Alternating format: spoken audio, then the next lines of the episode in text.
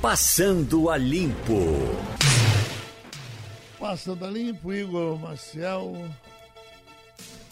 Olá, Oi. agora. Bom dia. Passando a Limpo, Fernando Castilho. Bom dia, Geraldo. Bom dia, Igor. Bom dia, Romualdo. Bom dia, ouvintes. Souza, em Brasília. Romualdo, a manchete dia, é essa. Queiroz e ex-assessores de Flávio Bolsonaro são alvos da operação no Rio de Janeiro. É agora? Bom, essa Polícia Federal é, que até a semana passada estava querendo pegar esse processo é a mesma Polícia Federal que em outras áreas tem agido o mais rápido possível. Mas como esse processo está sendo investigado pelo Ministério Público Estadual no Rio de Janeiro, como esse processo é, subiu e desceu aqui no Supremo Tribunal Federal porque Flávio Bolsonaro é senador da República, portanto, continua na esfera do Rio de Janeiro. O que eles estão atrás? De informações sobre um processo chamado de rachadinha, que na prática, Geraldo, funciona assim. O deputado, no caso o, o Flávio Bolsonaro, que era deputado estadual no Rio de Janeiro, nomeia assessores e parte dos salários dos assessores volta para o parlamentar. É claro que não volta direto para a conta do parlamentar. Na denúncia do Ministério Público, voltava para o ex-assessor de Flávio Bolsonaro, que é o Fabrício Queiroz. E é isso que está sendo investigado, inclusive na casa da ex-mulher do presidente Jair Bolsonaro. Igor Marcel, ainda no, no, no campo das. Uhum das prisões. Uh, está voltando hoje do exterior o ex-governador da Paraíba, Ricardo Coutinho, do PSB, já com a Interpol no encalço dele a pedido da Polícia Federal. Já na lista da Interpol. Hum. Agora, o que estão falando é o seguinte, é que eh, estão cobrando, já tem gente do PSB cobrando a expulsão dele do partido. Uhum. Porque o, o, o, PSB gostaria de ser um PT limpo. Né? E, é. e, e, não pode ser um PT limpo se tem coisa de. Não é algo tão simples, não. Ricardo Coutinho tornou-se uma liderança dentro é. do PSB, ele tem muita força dentro do PSB. No Nordeste é uma das grandes lideranças. No Nordeste é, é uma das grandes lideranças e está ali bem na, na, no topo entre essas grandes lideranças. E é presidente, tanto que é presidente da Fundação do João Mangabeira. João Mangabeira. É, exatamente. Uhum. Ele é presidente da Fundação João, João Mangabeira. Agora, é extremamente grave a, o, o, processo, a investigação, é algo, demonstrou algo extremamente grave. É, pelo jeito, ele recebia em torno de 500 mil reais, ele recebeu em torno de 500 mil reais por mês nos últimos cinco anos. Isso dá 30 milhões. Isso dá em torno é. de 30 milhões de reais que ele recebeu de propina. Isso nos últimos cinco anos, incluindo o período em que ele estava como governador e também depois, continuou recebendo depois também que, eh, esse ano no caso, depois que já o, o João é, assumiu, João Azevedo assumiu. Que a indicação dele. A indicação que é, dele que já tinham brigado, Já tinham brigado. Exatamente porque aí depois João, o atual governador, saiu demitindo pessoas que Ricardo te, teria indicado no início do governo e essas pessoas são exatamente, ou parte dessas pessoas, exatamente as pessoas que estão envolvidas. Então você vai ali para a Estela Isabel, que é a Estela, né, que, que fazia parte também do, do governo de Ricardo Coutinho, também estava no de João e agora vai é, foi, foi exonerada estava para ser presa, tinha sido é, detida ontem, só que como ela é deputada estadual, é. a Assembleia derrubou a, a, a prisão. No, não, no, no quantitativo chega a superar o que aconteceu com o Casco Lima, né?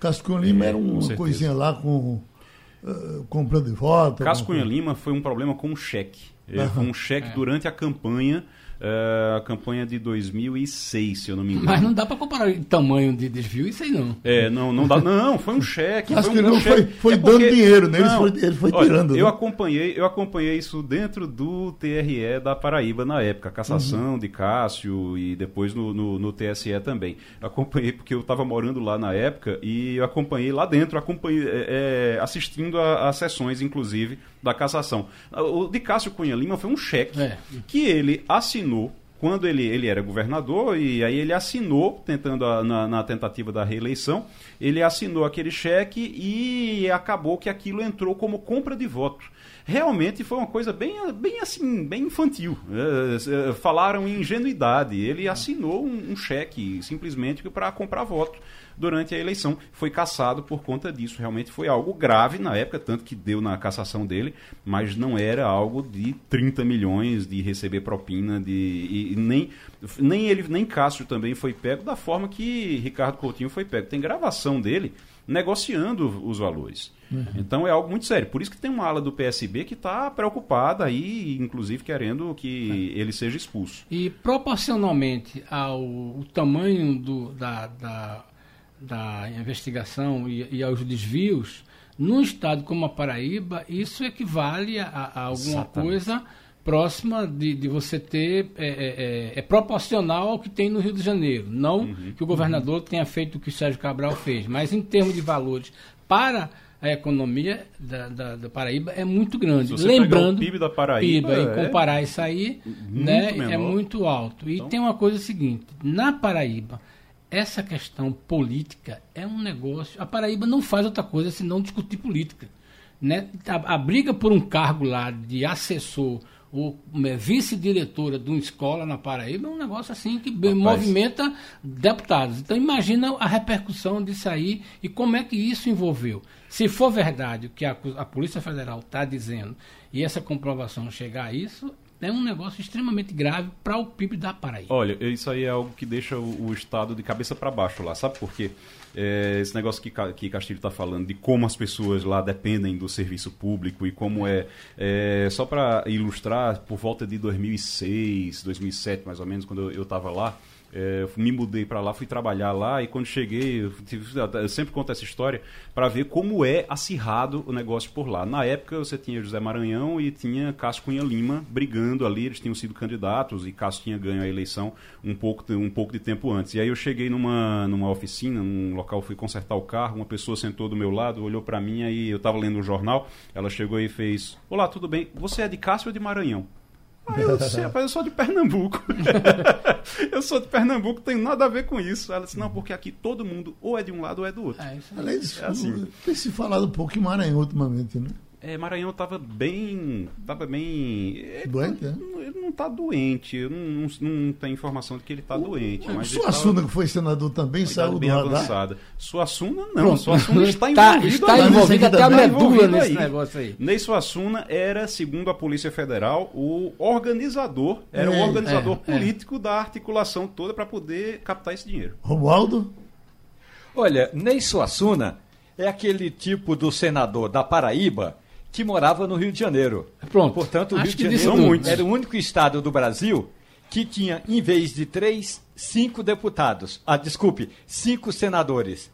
Ney Suassuna, que era da Paraíba, que morava no Rio de Janeiro, e aí depois veio Aécio Neves, que morava eh, no Rio de Janeiro, embora fosse parlamentar por Minas Gerais. Ney Suassuna sempre se envolveu nesse pequeno eh, grupo de parlamentares que gostava de pegar uma digamos, uma pequena propina.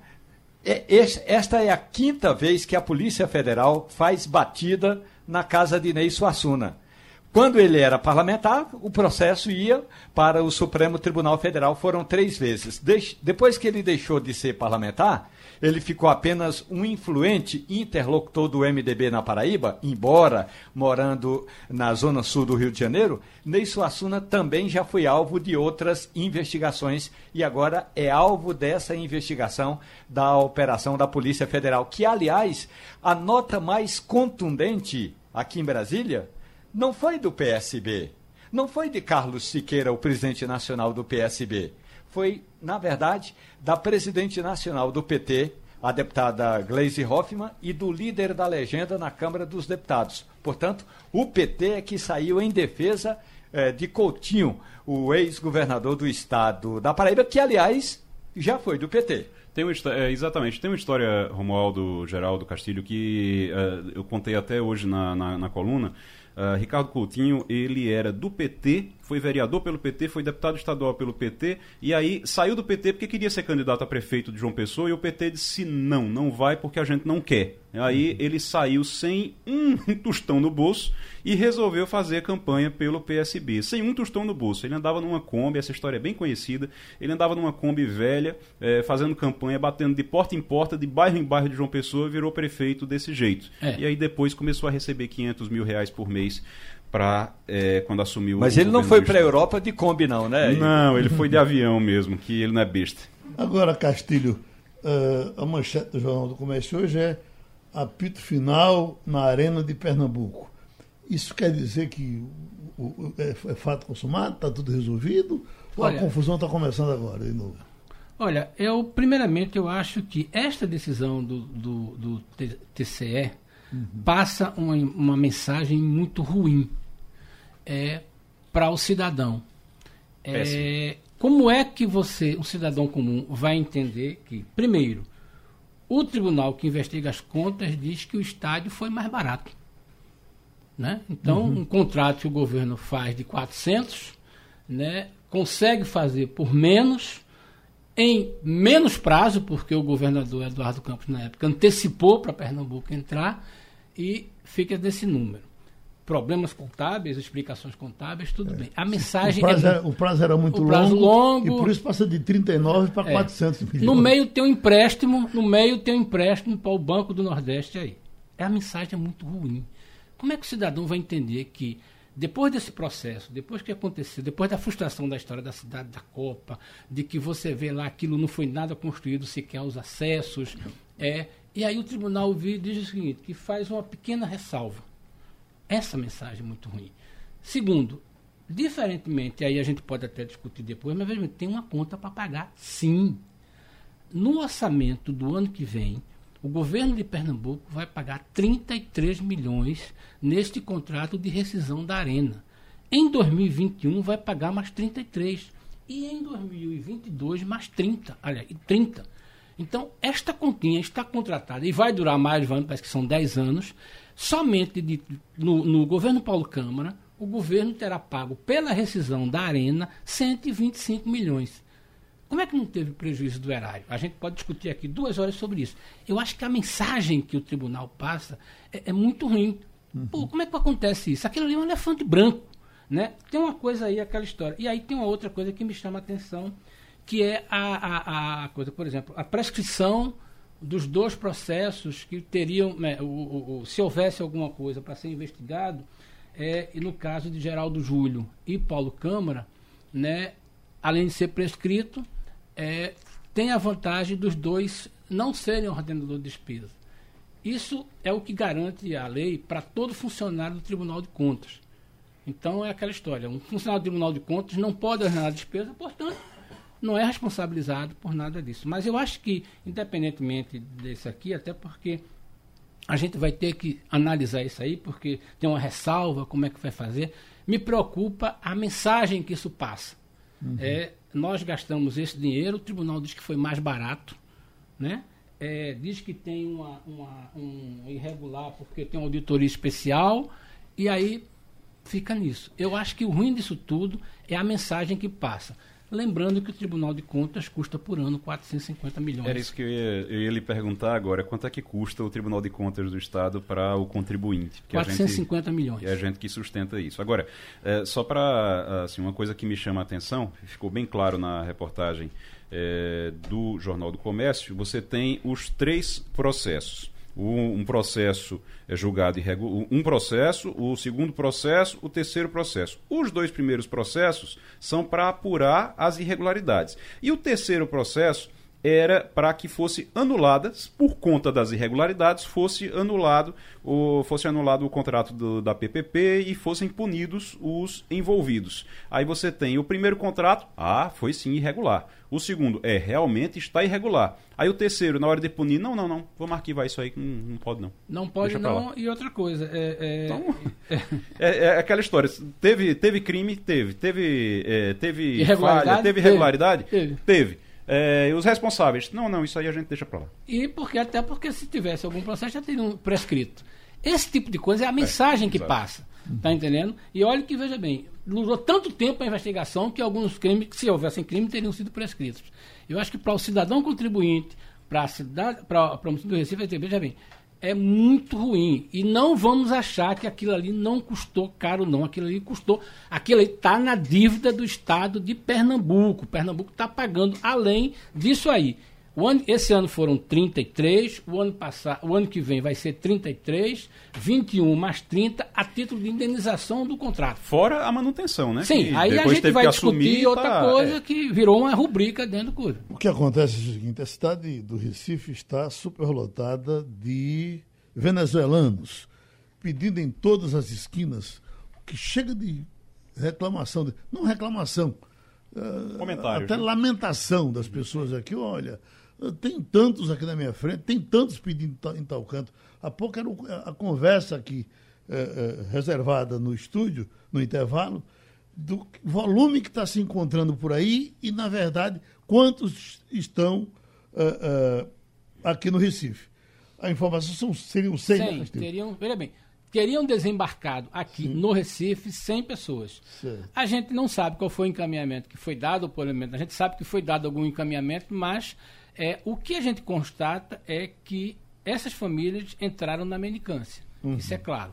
Juntaram-se aos moradores de rua, que esse é um fenômeno brasileiro que está crescendo, todas as capitais. Recife não é diferente. A gente é visível mais no centro da cidade.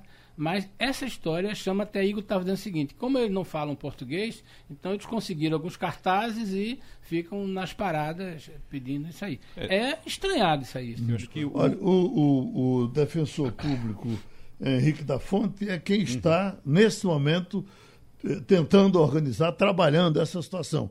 Pois não, doutor Henrique, quantos venezuelanos nós temos aí na cidade? Já são contados? Bom dia, Geraldo. Bom, Bom dia. dia. a todos. É, Estima-se que nós temos em Recife atualmente 100 venezuelanos. Né? Uhum. No final de novembro, um grupo de aproximadamente 30 é, buscou a Defensoria Pública relatando algumas questões, né? A gente pôde constatar em visita aos imóveis onde essas pessoas estão residindo situações extremamente precárias. E, além disso, a gente vê, a gente nota uma questão documental, né? Muitos deles estão sem documentos, sem a solicitação de refúgio, é, além dessa questão da moradia, que é algo muito notável e presente nas, nas reivindicações deles. Então, desde o início de dezembro, a Defensoria ela tem se articulado com representações do município, representações do Estado, pessoas da sociedade civil, de ONGs que trabalham com refugiados, com migrantes, para a gente poder articular e fortalecer essa rede e achar soluções possíveis para esses migrantes venezuelanos. Igor Marcel? Doutor eh, Henrique, muito bom dia. A gente, bom dia. A gente tem, uh, primeiro, quem foi que trouxe eles para cá? Quem foi que aceitou que eles viessem para cá? Foi o governo do estado, foi o, o, governo municipal, foi a prefeitura, foi o governo federal. Eles chegaram. Quem foi que eles chegaram aqui como? De que forma? Até para a gente começar a entender de quem é a responsabilidade por eles. É, bom dia. O fluxo, ele foi um fluxo espontâneo. Não houve nenhum convite de nenhuma ONG ou entidade governamental para a presença deles aqui, não. Eles saíram, entraram pela fronteira, em Roraima. Eles passaram por algumas capitais do Brasil, como Belém, Manaus, e eles chegaram aqui até Recife. Um uhum. deles, um cacique Rosélio, ele comentou que o fluxo foi espontâneo. É, há notícias, inclusive, de que os indígenas venezuelanos eles continuam ocupando outros, outras capitais uhum. do Brasil. Houve notícias também de, de, indígenas em Salvador.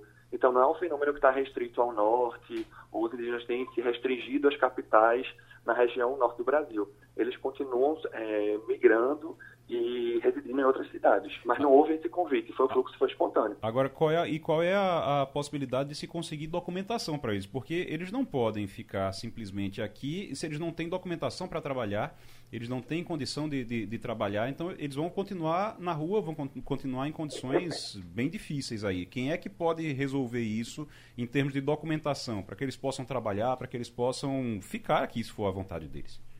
Exatamente, a questão da documentação é uma questão extremamente necessária.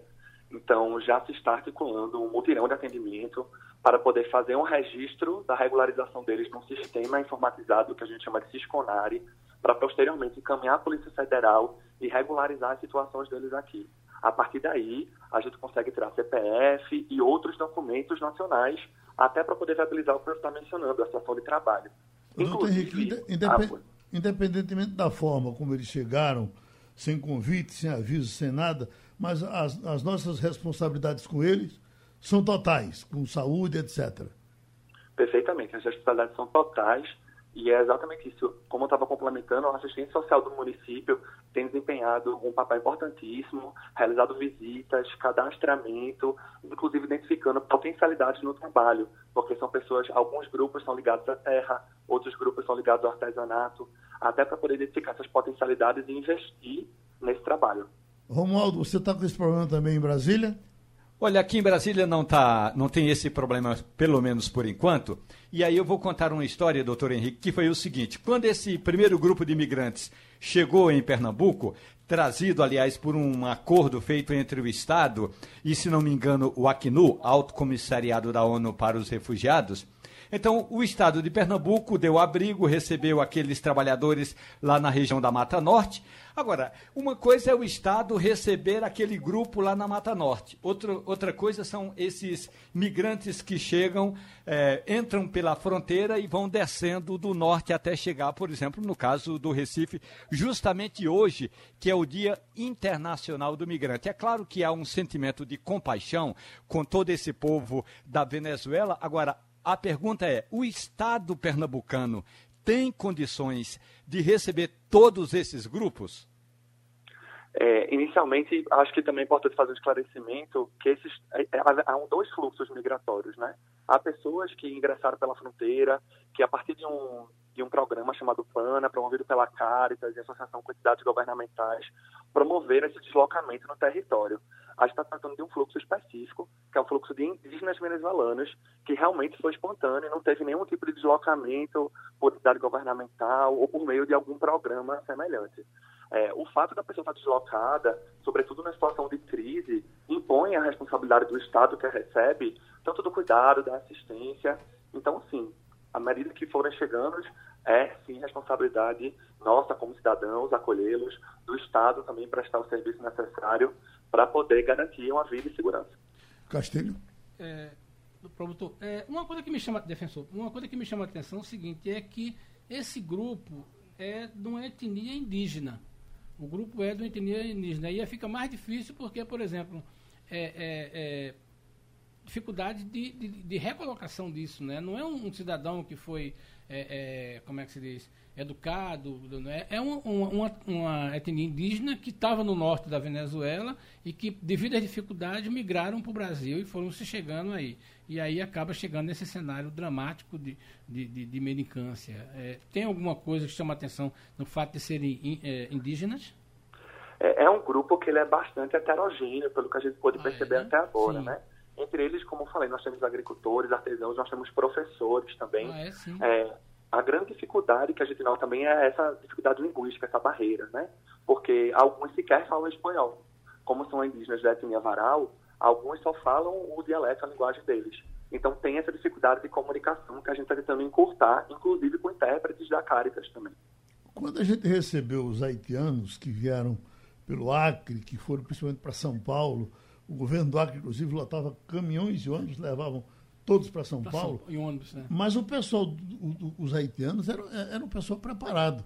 E aí eh, eh, o São Paulo foi alojando, foi arrumando emprego, terminou convivendo bem. Com esses. Tinha engenheiros, tinha é verdade, jornalistas, tinha uhum. gente que. Esse é um pessoal menos, menos habilitado, São né? Indígenas, né? Vai nos trazer mais dificuldades. O senhor concorda? Eu acho que é preciso identificar essas potencialidades a partir da cultura deles. Né? Uhum. Realmente é diferente dessa situação que você colocou, mas é preciso que a gente trabalhe a partir do que é, culturalmente está estabelecido, a partir dessas potencialidades. Por exemplo, se existe um artesão, como é que a gente pode viabilizar e incentivar o trabalho dele, fornecer material para que ele possa fabricar algo, inclusive vender, por exemplo, nas feiras que acontecem nesse antigo, ou até mesmo na prefeitura, há saídas possíveis, né? É preciso estar atento e poder verificar junto com eles as saídas. O senhor tem reunião hoje com o pessoal do governo, né, doutor Henrique? Exatamente. É, desde a semana passada a gente está com esse diálogo é, muito aproximado com representações do município e do estado. A gente fez uma primeira reunião na quarta-feira, dia 11. Hoje a gente está aqui na, na sede da ONG também é, realizando essa segunda reunião para poder dar os encaminhamentos da reunião anterior, articular esse mutirão que eu mencionei de atendimento para documentação e pensando nessas saídas possíveis em relação a essa demanda mais urgente de moradia. Pronto, doutor Henrique, a gente lhe deseja boa sorte, o senhor vai seguindo no seu trabalho, participou do Passando a Limpo. A queda dos homicídios é suficiente para festejar? Ela é em todo canto, né? até no Rio de Janeiro, a manchete hoje é homicídios mantém trajetória de queda no estado do Rio e morte pela polícia bate novo recorde. Eu acho que. Estão matando cinco. Olha, eu acho que esse é o grande diferencial que a gente precisa explicar. É, e até hoje, Geraldo, eu não entendo. Pernambuco não faz essa separação que eu acho correto. Uhum. Veja bem, claro que aqui os chamados autos de resistência não dá para comparar com o Rio de Janeiro. Mas isso é uma coisa que eu acho que, na minha opinião, mascara o resultado do Rio de Janeiro. Uhum. É impressionante como a polícia do Rio de Janeiro de São Paulo não conta o defunto que foi morto pela polícia. É porque aqui morte é morte, né? Aqui morte aqui é morte. Eu acho que é muito mais honesto. A conta é, é de cinco assassinatos. Veja bem, e aí essas pessoas não existem na estatística de homicídios. Uhum. Então eu acho que é um debate interessante que a, a imprensa, é, é, como essa coisa não foi abordada, e às vezes o cara diz assim, isso interfere, eu não sei como é que entra essa conta no Ministério da Saúde né, para aquele mapa da violência. Talvez não entre, é. porque os caras contam morte normal, né, apenas coisa. Mas o governo do Rio de São Paulo faz questão de dizer assim: caiu o número de homicídios. E como é que chama? E cresceu, cresceu o número o alto de... de resistência. Gente, nós estamos falando o seguinte: é. o Estado, representado pela polícia, está sendo duro. Mas aí tem, aí tem o seguinte: a gente tem que levar em conta, em consideração o seguinte. Você está no Rio de Janeiro, é um ambiente muito mais hostil, é um ambiente de guerra em alguns setores, é um ambiente muito claro. mais hostil em relação à polícia.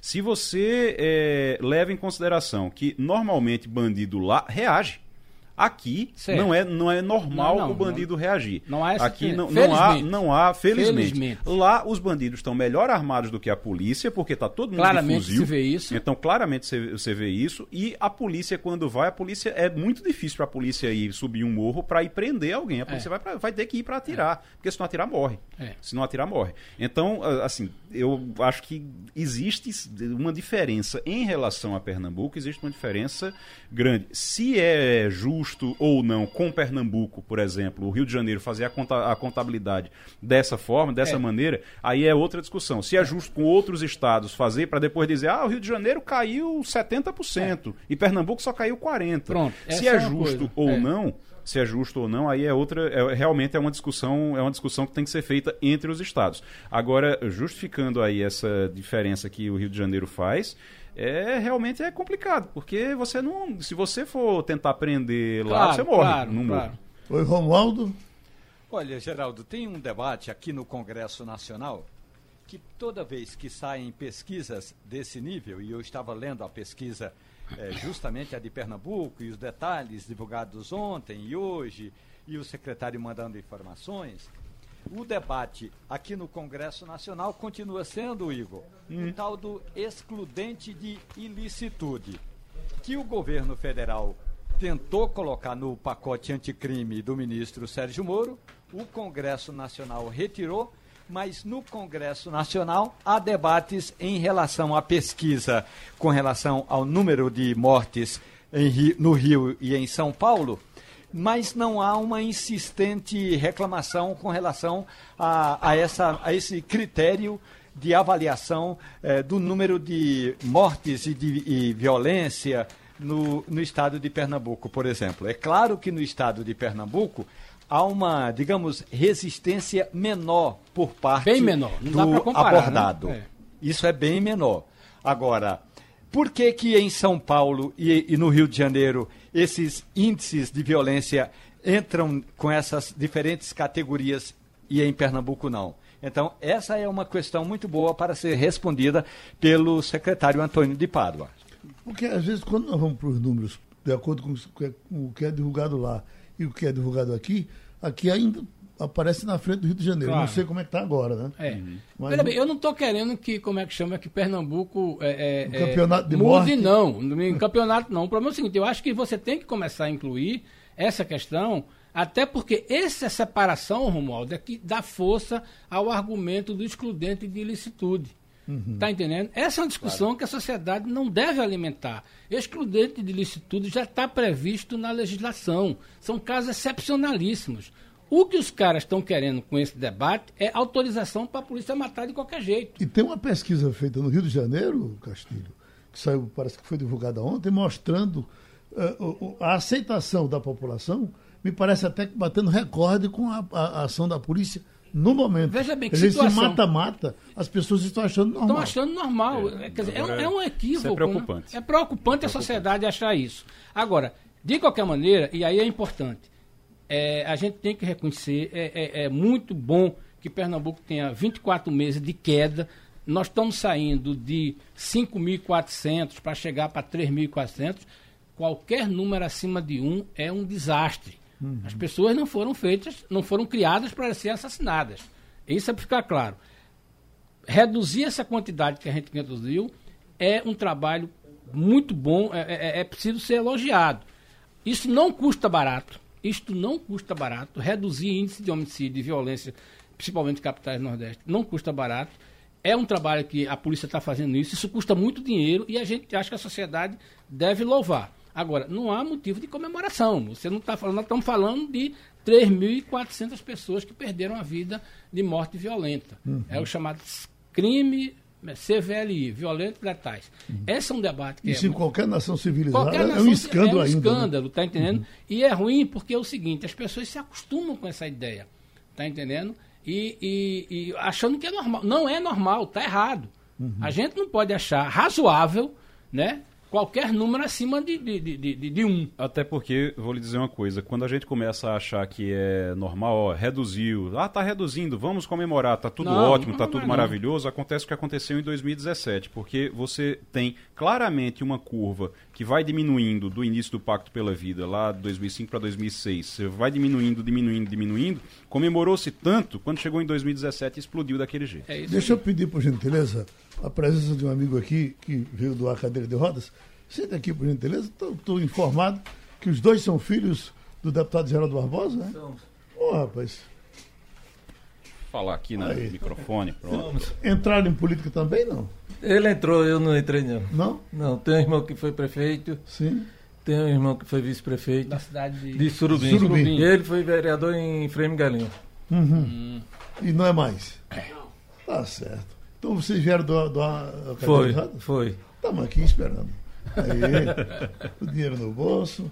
Pronto. Começou no Maurício Barbosa. Maurício Barbosa e ele? Zé Geraldo. José Geraldo Barbosa. Sim. Saudade do deputado Geraldo Barbosa, que era uma figura doce. É, né? tá, muito obrigado. Muito bom, viu? Certo. Tá certo. Obrigado, amigos. Obrigado. Eu sempre ouço o senhor de manhã logo cedo. Muito obrigado, viu? Tá bom. Boa sorte para vocês. Tá, okay. Boa volta para Surubim. Já estamos com o cientista político, especialista em política internacional, Thales Castro.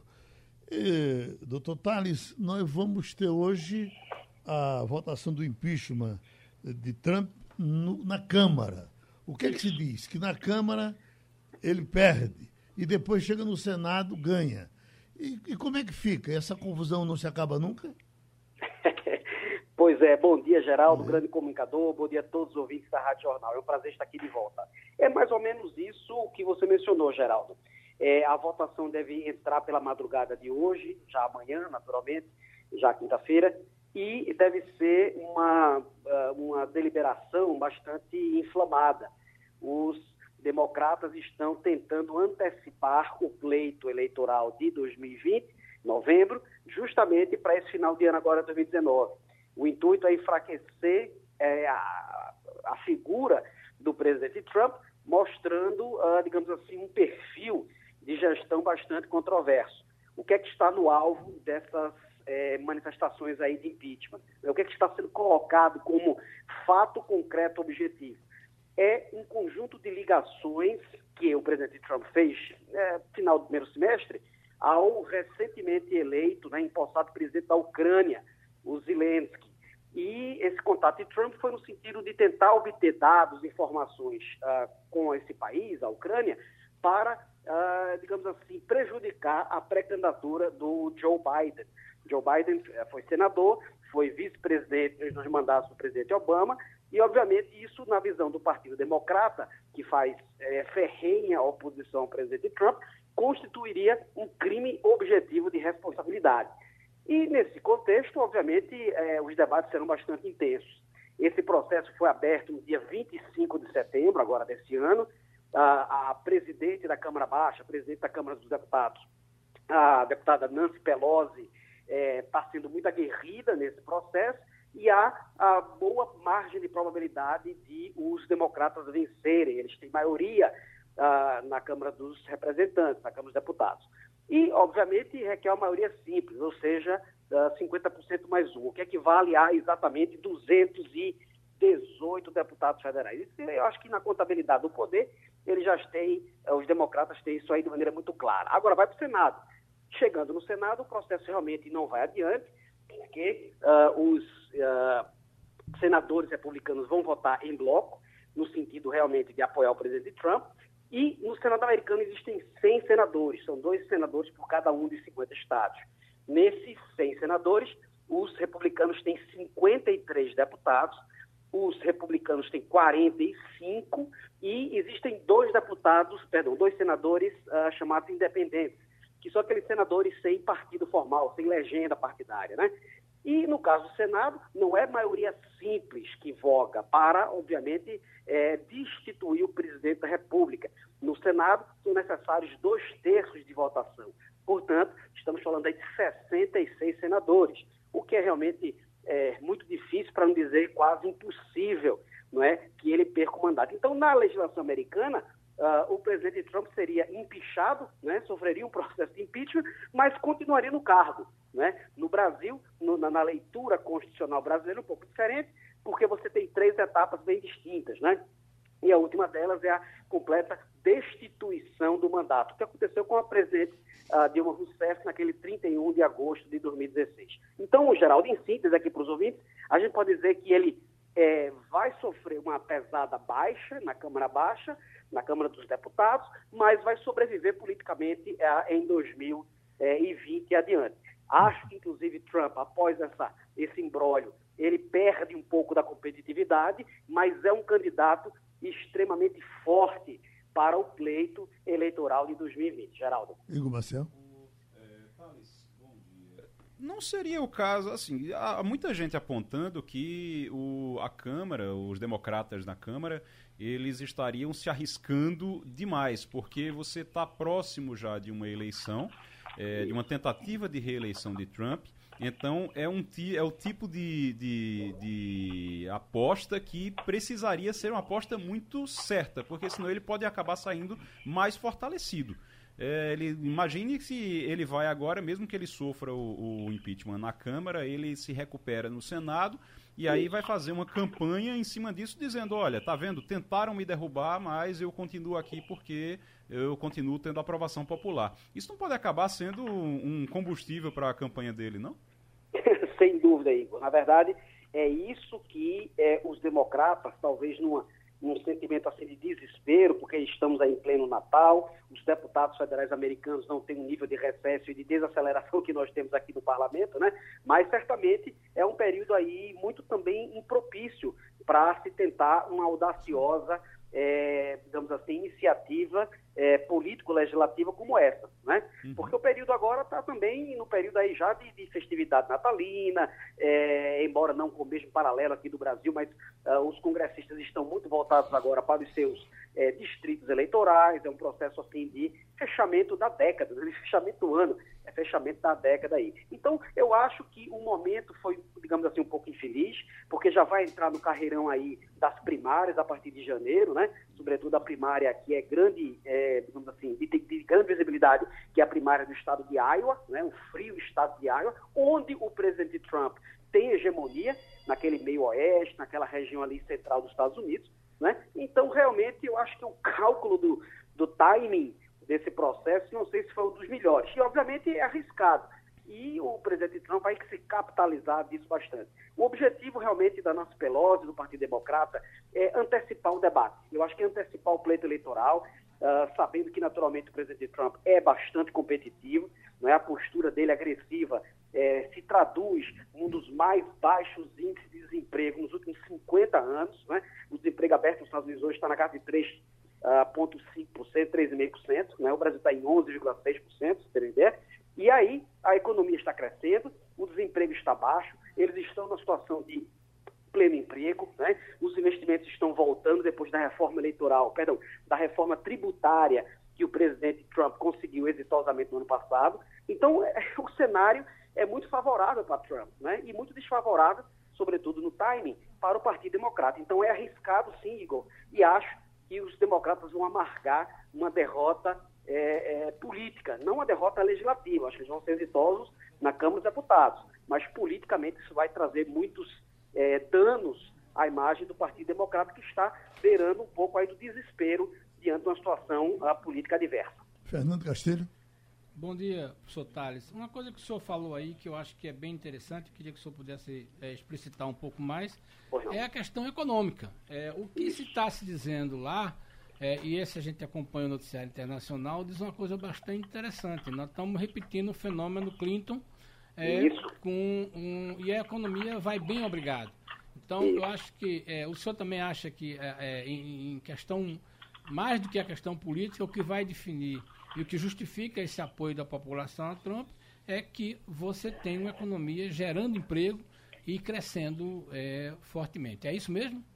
É isso mesmo, grande Fernando Castilho. É, quando a economia americana está bem, quando os investimentos estão é, azeitando a máquina econômica, como está agora nesse país, a gente tem repercussões político-eleitorais muito favoráveis àquele detentor desse tipo de comando, né? No caso aí o presidente é, Trump. Observe que o presidente Clinton, quando disputou, que era uma, uma, um azarão, digamos assim, naquela, naquela eleição lá de 92, né, ele disputa contra o Bush pai, que era já um presidente eleito primeiro mandato, republicano, e a economia americana já deu sinais desde 91 de recessão.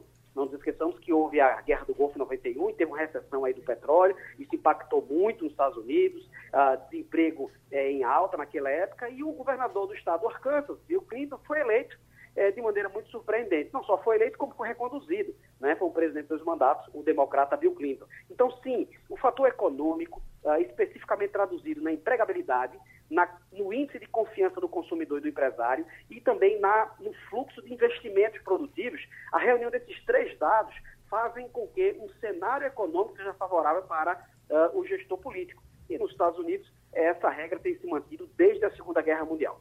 Romualdo de Souza. Professor, muito bom dia para o senhor. Tudo bem, Tudo querido? bem? Bom dia.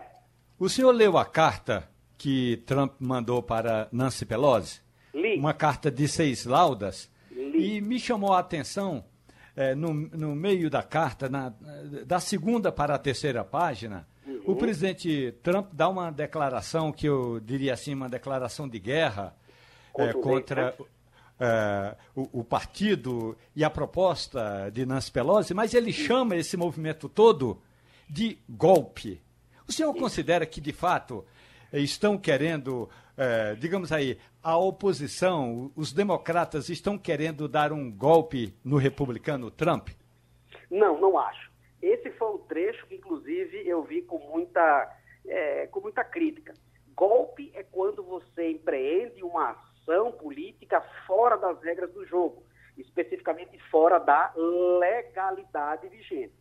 Então, da mesma forma como eu disse que no impeachment da ex-presidente Dilma Rousseff, lá em 2016, eu disse que aquilo não era golpe, eu também estou repetindo o padrão eh, agora em 2019, dizendo que não é golpe. A não ser que a interpretação semântica do termo golpe para o presidente Trump seja um pouco diferente. Né? Mas, universalmente, na ciência política, a gente sabe que golpe é quando você tem uma ruptura é, flagrantemente ilegal. Né? E a deposição de um líder democrático uh, por vias, digamos assim, de força, uso de armas é, e etc. Então, como de, de, fato eu defendi que em 2016 não houve golpe, eu também não estou defendendo que há golpe de maneira nenhuma contra o presidente Trump. O que há é um conjunto de regras de jogo, regras democráticas, numa democracia, num Estado de Direito bastante consolidado como são os Estados Unidos. Né? A Constituição americana é a mais antiga em vigor no mundo hoje, é uma Constituição que data de 1787, ela entra em vigor em 1789, dois anos depois, e aí, portanto, não vejo golpe. Eu vejo uma, uma, uma manobra política, né?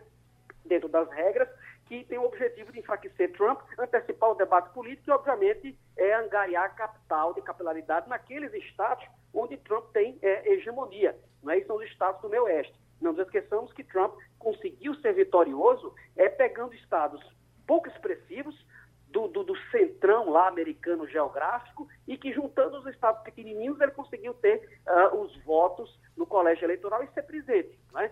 sobretudo quando ele vence no estado de Ohio e ele vence no estado da Flórida, que são estados ricos, importantes, industriais, estados que, uh, se os democratas, no caso aí a Clinton, a Hillary Clinton, tivesse sido vitoriosa, certamente ela estaria no poder hoje. Então, eu acho que eh, não é golpe de maneira nenhuma, Ô professor, eu só para a gente concluir e com o assunto internacional, uma notícia que saiu cedo aqui, não tem nada a ver com eleição, é uma notícia chocante de problemas no Afeganistão. Uma notícia da ONU aqui, e eh, com uma denúncia que a ONU vem fazendo, que está tentando corrigir, mas não consegue corrigir, porque é uma coisa cultural, que as meninas no Afeganistão, elas se casam entre 7 e 8 anos de idade. E, e que cultura da gota serena é essa, doutor? É, é realmente é, preocupante e lastimável. O Afeganistão é um país é, islâmico sunita, é um país que, na verdade, sofreu uma série de invasões desde a União Soviética, agora, pelo menos no século XX, né, em 1979, e é um país que tem essa cultura é, islâmica muito arraigada. Né? E, e no, no Islã, na, na, na religião muçulmana, você tem essas permissões que, para os olhos ocidentais, não é, são permissões aberrantes, e eu concordo, inclusive. Né? Então, realmente, o Afeganistão passa por um processo é, muito delicado. Você tem no norte do Afeganistão uma área de desgoverno muito grande, que é dominada pela, pelo Talibã, que é um regime autocrático, que é um regime fundamentalista, que interpreta o Islã de maneira muito agressiva. Né? Então, hum. é, Geraldo, é lastimável a gente ver essas notícias, a gente, vez ou outra, se depara com essas é, é radiografias sociais, mostrando que é, casamento com crianças né, de 7, 8, 10 anos, ah, ah, não só é um casamento permitido, como endossado também socialmente. Então, realmente, é muito difícil, muito delicado. Para vocês terem uma ideia, o Brasil, embora reconheça o Afeganistão, o Brasil não tem embaixada em Cabul, que é a sua capital. Né? Então, uhum. é, é, é, são questões culturais, religiosas, muito arraigadas, num país paupérrimo, num país fraturado por guerra e com o Islã fundamentalista como elemento de coesão social. Né? Então, realmente é muito delicado. Tá bom, professor. A gente lhe agradece essa participação novamente no Passando a Limpo. tem comercial ainda? O Castilho, Tem uma informação. Castilho, ele, esse salário mínimo está tá fechado? Vamos, vai ser 1.031 reais? É, que é a correção da, da, da inflação que o governo está aplicando. Havia. Mas só confirma mesmo em janeiro, né? É, só confirma. Na verdade é o seguinte, o presidente deve sancionar isso bota, ainda. Bota 30, né? Tira, não, tira não, um, não. Acho que deve ser esse valor aí, porque é o seguinte, se depender de Paulo Guedes, seria menos, né? Menos, menos né? Porque ele queria é, é, é, tentar desvincular essa questão do salário mínimo da taxa de inflação. Mas está mantido, o Congresso não vai deixar, não tem mais a política de correção e vai ficar isso aí o valor de 1.031. Essa Mas antes de. Oi, pois não. Não, queria antes encerrar o seguinte: foi confirmada agora pela manhã a junção da, do grupo que é Fiat Chrysler, né, que já é a junção de um grupo italiano com um grupo americano, com um grupo francês, PSA, que é dono das marcas Peugeot e Citroën. Uhum. Isso vai fazer a nova companhia a quarta do mundo é, e deve também ter um reflexo no Brasil, porque quando forem combinados e sair, esse grupo deve passar a General Motors e a Volkswagen em vendas. Uhum. E é mais uma, uma, uma, uma fusão dessas empresas. É, e agora é como se diz: você vai comprar um carro da, da, da Jeep, que ele tem conexão com o americano, com o francês, com tudo, uma Sim, grande mistureba. Quando você for comprar o Jeep agora, ele também é, ele também é Fiat, ele, ele também é Peugeot, é, ele também é, tudo, é Citroën. É Citroën. tá bom. Ô, Romualdo, a agenda em Brasília é pesada ainda hoje? Ainda é pesada porque aqui no Palácio do Planalto, o presidente Jair Bolsonaro ainda tem duas reuniões importantes que o Palácio considera fundamental. Uma delas é que Bolsonaro ainda não concluiu a análise toda que deve ser feita com relação àquele projeto anticrime. Tem umas medidas que o presidente precisa é, vetar ou não, ou manter, e ele ainda não está, por exemplo, é, decidido sobre alguns pontos. E a, a outra questão fundamental, Geraldo, é que, aprovado o orçamento da União, agora o TSE, o Tribunal Superior Eleitoral, acaba de baixar regras dizendo como é que os partidos poderão gastar ou deverão gastar e prestar contas desses 2 bilhões de reais do fundo eleitoral. Que há uma confusão generalizada do que pode e do que não pode gastar. Ontem saíram as regras do TSE, mas essas regras precisam ser publicadas. Porque uma coisa é o ministro vai dando voto, aí alguém anota aqui um ponto, então quando sair o acórdão, que é o relatório, a ata da reunião, aí a gente vai ter de se debruçar sobre esse acórdão do TSE para dizer exatamente como os partidos vão torrar 2 bilhões de reais tirados do bolso do contribuinte. Mas é o preço da democracia, Geraldo. Pronto, meus amigos, terminou o Passando a Limpo. Passando a Limpo.